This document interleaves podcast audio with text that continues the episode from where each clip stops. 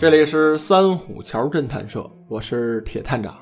今天呀，我为大家推荐一部悬疑电影，叫做《密窗》，就是秘密的密，窗户的窗，密窗。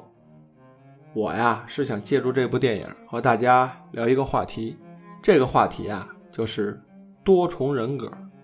这个词儿啊多出现在侦探小说还有悬疑电影中，似乎这个多重人格啊这个把戏啊被太多人用过了。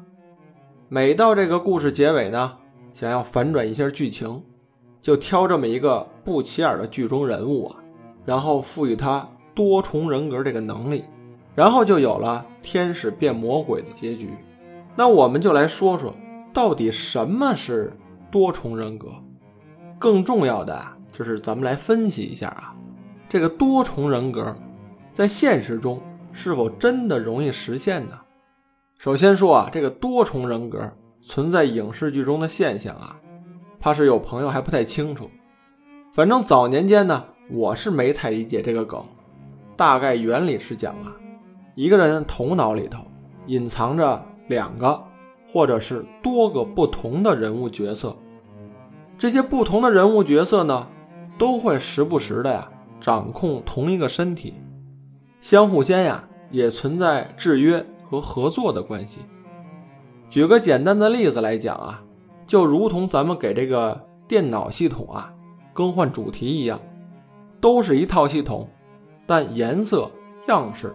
完全不同，但这一个人的主题呢，那就相当复杂了，包括他的脾气秉性、言谈举止，甚至是记忆，也会有所转变。而且这个转变啊，并非是一个人有意的去转变出来的，它是不受自我控制的一种行为。有的时候呢，凭借一段声音、一点语言的信息，就能够实现这个转变。我最初接触“多重人格”这个词呢，还是刚上初中的时候。那个时候啊，流行一本漫画，叫做《悠悠白书》。哎，那部书啊，快到结尾的时候，出现了一个比较厉害的反面角色，叫做仙水。这个人物啊，就会拥有不同的六种人格，包括一个出于修行中的隐士，一位冷血杀手，还有一个。好说教的老师，还有一个比较懦弱善良的人物性格。反正来说啊，当时可能因为我小，所以没太理解这书里到底说的是什么。只看漫画中这个人物角色呀，这个面部表情、战斗力、说话的内容啊，一直在不断的反转着。后来再接触多重人格这套理论呢，就是看电影，像什么《禁闭岛》啊。《搏击俱乐部》这些电影啊，都是讲的多重人格的故事。但是当时看电影啊，重点是欣赏里面这个拳拳到肉的打斗场面。这剧情内容说的是什么？说实话也没太搞懂。直到我看了《密窗》这部电影后啊，我才搞清楚这多重人格到底讲的是什么。我还特意回去啊翻了翻一些相关的书籍。这部电影呢，大概的内容我先给您说一下，咱们后面啊还会详细说。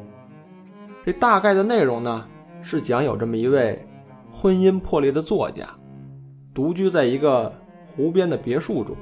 就在他由于婚变，心理受到刺激，正在疗伤的过程中啊，他的头脑中产生了一个想要报复自己妻子的念头，而这个念头啊。逐渐形成了一个鲜明的人物性格。这个性格后来啊，就取代了他之前那个正常的性格，转变成了一个肆无忌惮的杀手形象。就这样一个故事，它不像《搏击俱乐部》拍的那么玄幻，最少讲述的过程啊比较清晰易懂。最后啊，还采用一个倒叙的手法，让观众呢能够明白。到底发生了什么？这具体的细节呀，我稍后给您细说。刚刚说的呀，都是影视剧中的内容。可以明确的说啊，这个多重人格呀，是一种心理疾病，在较早的精神疾病诊断书籍中啊，将其命名为多重人格障碍。在咱们中国呢，这个精神疾病的诊断标准中啊，称为癔症性身份识别障碍，属于癔症的一种。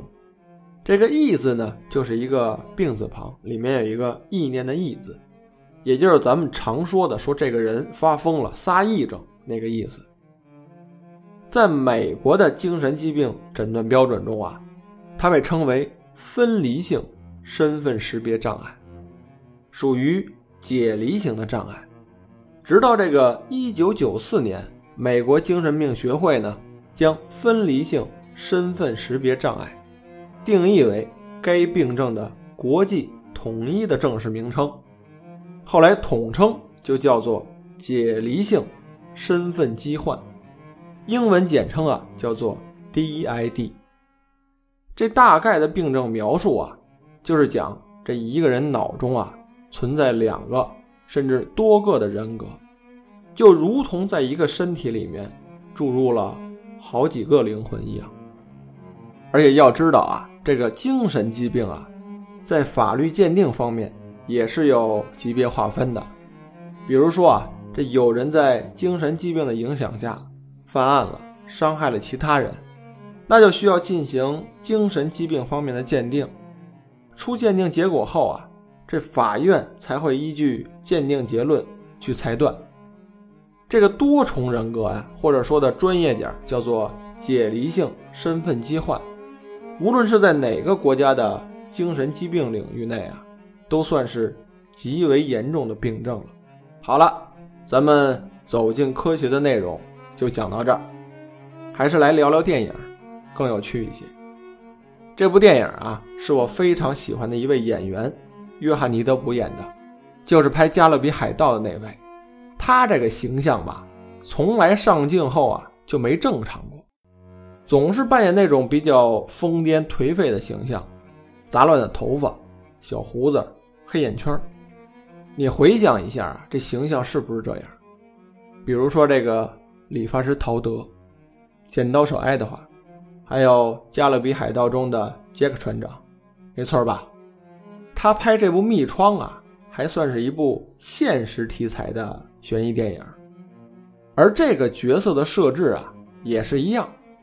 这一出场呢，就是一个颓废的作家形象，一个人独居在湖边的别墅里面，这头发也不洗，胡子也不刮，穿着一件破烂的睡衣，这整日啊都倒在沙发上睡觉，就这么一个形象，几乎占了影片百分之九十的出镜率。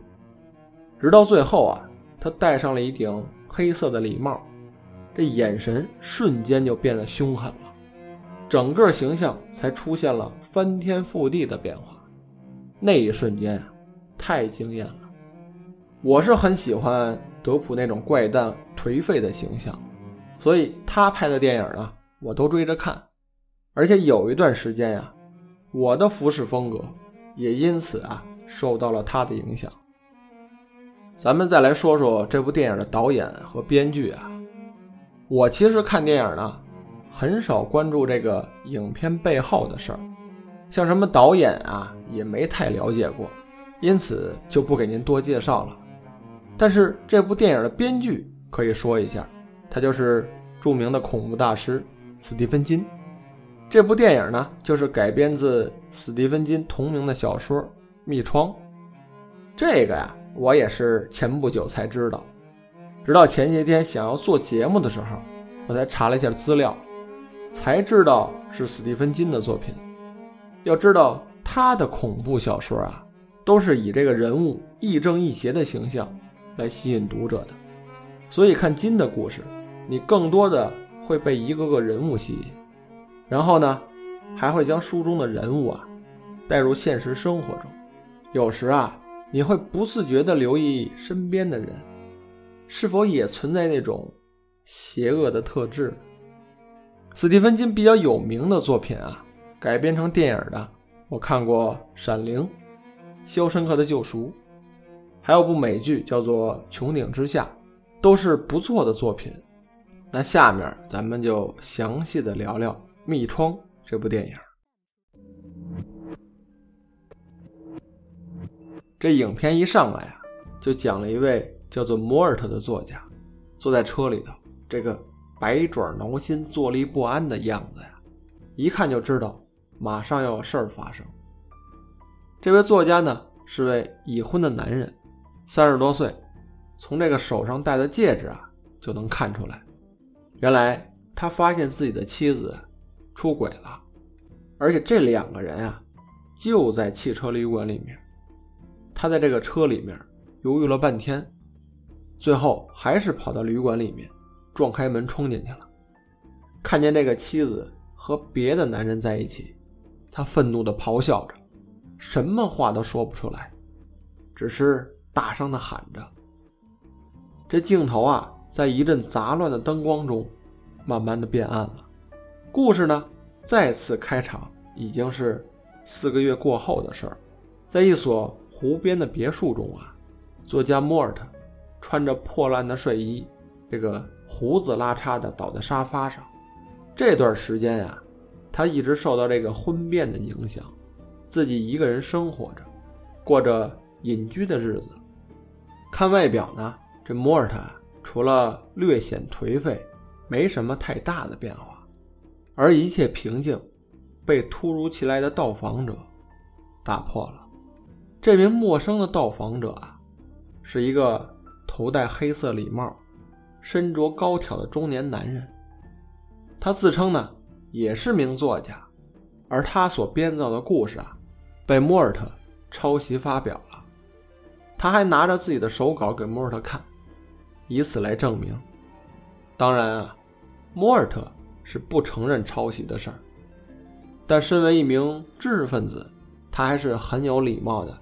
向对方辩解，并请陌生人离开，但是对方啊，似乎有这个纠缠不放的意思，这始终阴魂不散的，总是出现在别墅周围，并且逐渐演化成一次次的暴力威胁。由于这个威胁升级，莫尔特请了一位私家侦探来调查此事。在此期间呢，他的妻子啊，还总是催促他。办理这个离婚手续，但是两人啊，无论是通电话还是见面，总是会大吵起来，所以这离婚手续啊，始终就没有办成。而且一次意外之后呢，妻子的房子被人放火烧了。此时莫尔特意识到，这可能是那位找上门来的陌生男子再一次的威胁，诸多的烦恼啊，困扰着他。他开始自言自语，出现幻觉了，直到他陷入了一起谋杀案当中。请来调查陌生人情况的私家侦探呢，与莫尔特约好了，说第二天早上啊，在这个树林里面碰面。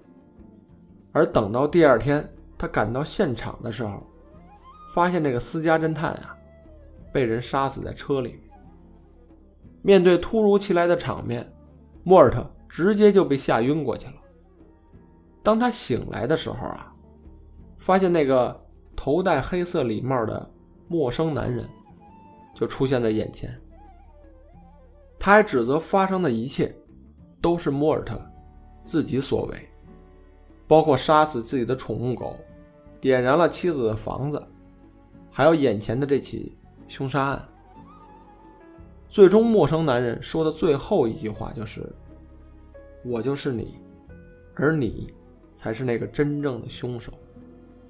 当惊慌失措的莫尔特回到了自己的湖边别墅中啊，他开始产生幻觉了，和一个个同样的自己开始交谈，就如同这个从镜子里走出来的人物一样。这一次次的回忆呢，使他联想到那名戴黑色礼帽的陌生男人的名字，叫做 Shooter。而翻译成中文的意思就是“开枪”。此时啊，这个故事的全貌也随着镜头的倒转讲述清楚了。如果想说明白这个故事啊，就要从头讲起。平时看起来，这位懦弱的作家摩尔特，在发现自己的妻子出轨后啊，情绪受到了巨大的冲击。在捉奸在床那一幕出现时啊，他其实。一直在叫喊着一个词儿，也就是开枪，开枪。他是想啊，当场就干掉自己的妻子。只不过懦弱的性格让他只停留在想那一步上。然而，不断压抑的情感呢，在时间的洗礼中，并没有消退，反而在不断的加重了。慢慢的，这个开枪的念头啊，就在他脑中化成了一个真实的形象。或许作家的潜质啊，就是能够极其真实的塑造出一个个的人物形象来。这个形象啊，也会伴随着作家自身的一些影。莫尔特呀，联想到自己。曾经陪着妻子啊外出旅行的时候，购买过一顶黑色的礼帽。他幻想，当这顶礼帽戴到自己头上的时候，他就能化身一位情绪阴郁、性格冷血的杀手。而这个存在于莫尔特潜意识中的人物形象，在他一次次精神备受打击后啊，逐渐的物化成了一个真实的性格，并逐步。掌控了他的身体，也就是在莫尔特长时间昏睡在沙发上的时候，这个冷血杀手的人格支配了他，促使他点燃了自己妻子的房子。后来啊，由于这个私家侦探发现了真相，他呢直接就痛下杀手，把私家侦探给干掉了。只不过那时的摩尔特呀，还没有意识到存在另外的一个自己。而之前那个总是出现在莫尔特别墅周围的陌生男人，其实都是他臆想出来的人物。搞清楚这一切的莫尔特啊，此时他的脑子里已经存在两重人格了：一个是情绪懦弱的作家，一个是喜欢戴着黑色礼帽的冷酷杀手。摆在他面前的问题啊，就是该选择哪一个人格？来掌控自己呢？就在这个时刻，他那个倒霉的妻子呀，孤身一人来到了湖边别墅。当妻子走入房间，发现整个屋子呀凌乱不堪，这地上啊扔着撕碎的书稿，这家具啊也是东倒西歪的，还有呢，就是无论在这个墙上、桌子上。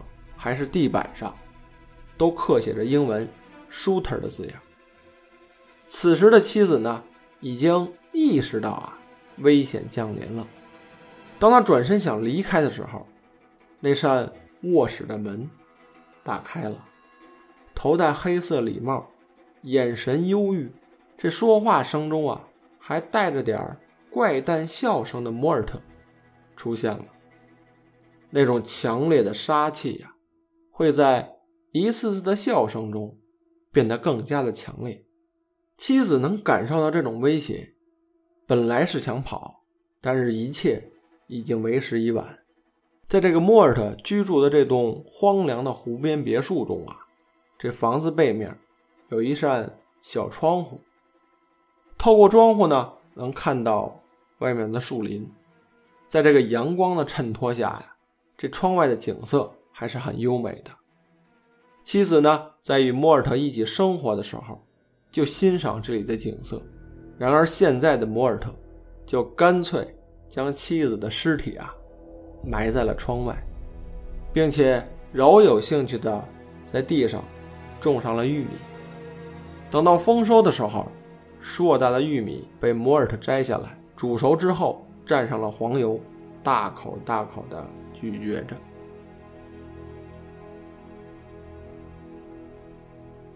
好了，恐怖故事呢，给您讲完了，又到了铁探长笔记的环节了。如果说之前提到这个多重人格这个词啊，大家还没搞明白，那么讲完这部电影呢，我想总该是有点概念了吧？那咱们啊拓展点，聊点真实的内容。这个多重人格呀，在现实生活中发病并不高。也不会像什么感冒发烧一样，因为病毒引起的，它是一种精神疾病。也有案例反映呢，会因为这个脑部受损啊出现。而经过这个真实的案例统计啊，这种病发生的男女比例差距还是很大的。个体分裂出来的人格呢，也是包罗万象的，可以是不同性别、年龄、种族，甚至是物种，都能分裂出一个人格来。而分裂出来的人格，往往会呈现一种稳定的形态存在。每个人格呢，还会轮流出现控制患者的行为。他们之间呀，或许能知道彼此的存在。这种现象呢，被称为并存意识。如果并存意识较好的呢，他们甚至可以进行一个内部的沟通会议。当然啊，这一切都是发生在人脑当中的。虚拟的形象，这在旁人看来啊，就会是个自言自语的疯子。也有一些情况啊，这人格之间呀，没有察觉到彼此的存在。就像刚刚电影里提到的，说这个作家莫尔特，在他早期的时候啊，他就不清楚自己拥有另外的一个人格。这个导致的结果啊，就会出现遗失时间的现象，因为他们之间呀。也会存在主副之分，主要人格呢被副要人格替换，在这个过程中啊是不能共享记忆的，由此出现记忆断层的现象。俗话讲啊，就是断片了。这个现象呢，就如同呃，就如同这个前一晚啊喝多了酒，这第二天醒来的时候记不清之前发生过什么，这意思啊差不多。还有一些严重的病例啊，这个原来的人格呢，甚至能沉睡十多年。当他长大后，原来的人格再次被唤醒后啊，他仍是处于自己童年的记忆，行为举止啊也是儿时的状态。但实际情况是，他已经长大成为一个成年人了。但分裂出来的人格呢，却往往会知道所有事。如果这个人格呀，愿意合作，治疗人员呢还能从中啊得到许多有益的资料。如果咱们以破除迷信思想去讲的话，这个民间所谓的鬼上身的现象，就是好端端的一个人突然间昏厥了，醒来之后像是变了个人一样，这行为举止、语音语调全都变了。其实这种症状啊，很可能就是。多重人格的一种表现，说这个多重人格啊，一般的机体反应啊，还会伴随着头疼。原因就在于啊，这个人格转换中啊，发生记忆断层，或是另一个人格呀有这个强烈想要出现的情况，会出现一种非病变性的头疼。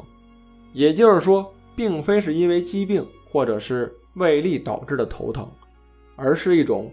自己想象出来的头疼，当然啊，这些论调都是些医生、科学家对于一些案例采访患者啊记录后研究出来的结果。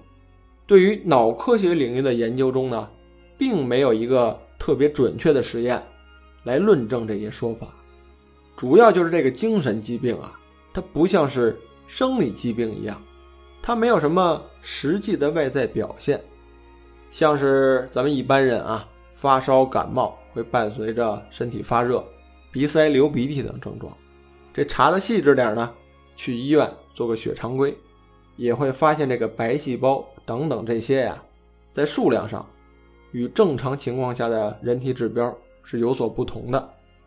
而这个精神疾病啊，就没有什么生理指标的变化，所以很难判断一个人到底是不是。真的患病了，他很有可能就是眼前这个人啊，表演出来的一种假象。像这个美国哈佛大学的心理学教授奈利，就通过多项的实验得出一个结论来。他认为啊，没有证据可以证实多重人格疾病会导致这个记忆障碍。那些声称呢自己被记忆障碍所困扰的患者呀。可能更多的是为了符合社会文化的期望，而非真的。不过近些年啊，这个顶尖的医学发现，则有另外的一个观点。根据不少关于大脑研究的显示啊，尽管是同一个人，他不同人格的脑部摄影结果皆是不同的。这就有力的证明啊，多重人格既不是伪装出来的，也不是因为社会文化的期望或者什么治疗师的暗示所产生出来的，它是真实存在的。那多重人格的成因呢？争议就比较多了。有的理论认为啊，多重人格是由于童年创伤造成的，因为这个儿童时期啊，正是人格形成的阶段。当受到难以应付的冲击时，这个患者呀会以放空的方式来卸下自己的包袱，以达到这件事儿啊不曾发生在自己身上的感觉。这对长期受到严重伤害的人来说呀，或许是必要的。然而，当这种伤害持续不断出现，他另一个担负创伤的人格就会由此慢慢建立，最终分裂出来。咱们再来说说这个病怎么治吧。会有一些药物，但是这些药物不是说来治疗人格分裂的，多是一些镇定或者是抗焦虑的药物。这药物的作用呢，是让这个人不会发生一些什么暴力的行为。其实这和治疗人格分裂呀没什么直接关系。治这个病啊，最重要的一个难点就是啊，你怎么去区分？一个多重人格的人，哪一个是他真实的人格呢？这就和薛定谔的猫的理论很像。说的再明确一点啊，就是你怎么证明你是你自己呢？我怕给您讲这套理论啊，有点太绕了。我怀疑会有朋友啊，连续听几遍这期节目才能搞明白。那就说的简单点儿。比如说啊，这个喜欢读侦探小说的朋友啊，都知道，侦探女王阿加莎·克里斯蒂，她这个创造力啊丰富，因此啊才会创造出那么多的侦探小说来。但是谁都想不到，她的这个创造力有那么的强。她最早的玩伴啊，就是自己脑子中想象出来的一只猫。哎，您能想象得到吗？他会幻想自己的身边呀，总跟着一只黄色的猫。当他坐下的时候呢，这只猫啊也会趴在他脚边，时不时的呢还会伸出爪子来抓一抓他的靴子。当然啊，明确的说，这只猫都是阿加莎·克里斯蒂幻想出来的，他自己能否真的看到不好说，但是外人是绝对看不见的。总之，这个他四岁玩的游戏呢。让他沉迷了一辈子，这可不是我胡说啊！有一些记录中有记载，这书中还说呀，阿加莎·克里斯蒂在白金汉宫和伊丽莎白女王共进午餐的时候，就曾经低下头，和自己脚边的猫咪说了一句：“说猫咪，猫咪，你在干什么呢？”这个举动啊，当时把伊丽莎白女王可给吓着了。那说完这个呢，我再和您说一个。我了解的事儿，曾经啊有这么一对年轻的男女，从大学的时候两个人的感情啊就非常好。大学毕业之后呢，工作了，两个人也考虑努力一两年，有点积蓄之后呢就结婚。这一切啊都计划的挺好。他们两人呢上班的公司啊相互间离得还挺近，那个时候啊俩人就算是同居的状态。因此，这个上下班啊，都是一同乘地铁。晚上的时候呢，无论多晚，这彼此啊都要等着对方，然后一起乘这个地铁回家。您想啊，这个忙了一天了，都很累，因此在这个晚上乘地铁的时候啊，这个女生呢都会靠在这个男生的肩膀上睡这么一小会儿，男生呢也会很体贴，就这么直着身子。让女生呢一直这么靠着，直到地铁到站。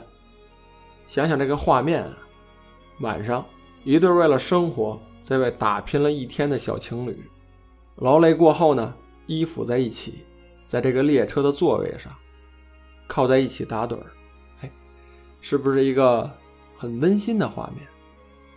直到有一天啊，不幸发生了，这个女生呢，被人残忍的。杀害在家中。而这第一个到现场的人，报警的人，就是她的男朋友。当时这个男人看到自己恋人的尸体后啊，受到了巨大的打击，这个真的很难用语言去描述出来。后来这个案子也破了，是因为女方的一个亲属啊，因为一些缘故和他发生了激烈的争吵，最终引发成一场悲剧。而她的男朋友呢，无疑也是因为这个案子。受到伤害最重的一个人，可以说几年的时间，这个男的都没有从阴影中走出来，而且他还出现了一个奇怪的事儿，他会有自言自语的现象，同时呢，会伴随着类似一种抽搐的动作。他这个动作呀，在被问话的时候表现的很明显。就是在你向他问话的时候，他回答的会很慢，像是很颓废，说话含糊不清的样子。那个眼神啊，也会很少跟你对视。还有，他就会用自己的右手，去轻轻的拍他的左肩，就像咱们正常人啊轻抚这个小孩的脑袋，或者是拍拍小狗、小猫啊身体的动作一样。一般在问话激烈的过程中啊，一些被询问者会做出双手交叉在胸前，或者是自我拥抱的一个动作，这是一个比较明显的自我防范机制的动作。但是这种如同爱抚一样轻轻拍自己肩膀的动作呀，我还是头一次见，而且这个动作，他也不像是在给自己打气或是鼓劲儿的样子。就看着呀，很诡异。后来又去了解啊，就是这个男子家人的叙述，才搞明白。原来这个男人啊，在自己女友死后，在他的思想中，他一直认为女友依然活着，而且就在自己的身边。他家人的观察发现呀，他有时会在开门进入房间的时候，会停那么一下。实际上呢，这个男人啊，假想出自己的女友就在身边，开门停一会儿的原因呢，他是想让自己的女友啊先进去，而那个那个轻拍自己肩膀的动作呢，是因为他认为自己女友啊就在身旁，而他们停下来休息的时候呢，女友会很放松的把手或者是头靠在他的肩上。他那个轻拍的动作，其实啊，是在触摸自己女友的手。想想一个人用情至深，突然有一天发生了不幸，真的很难再去弥补回来。而且这种伤害产生后，远比我们想象中伤害的更严重，而且还会被延续下去。这个男人就是由于受到了刺激后。这种负能量的激增，无法释放，就产生了我们之前聊电影《密窗》中那个作家摩尔特那种积蓄了许久的复仇念头，到最后真的发生了。不得不说啊，有的时候真实的故事远比电影更加的吓人。好了，今天。我们就聊到这里，下次见。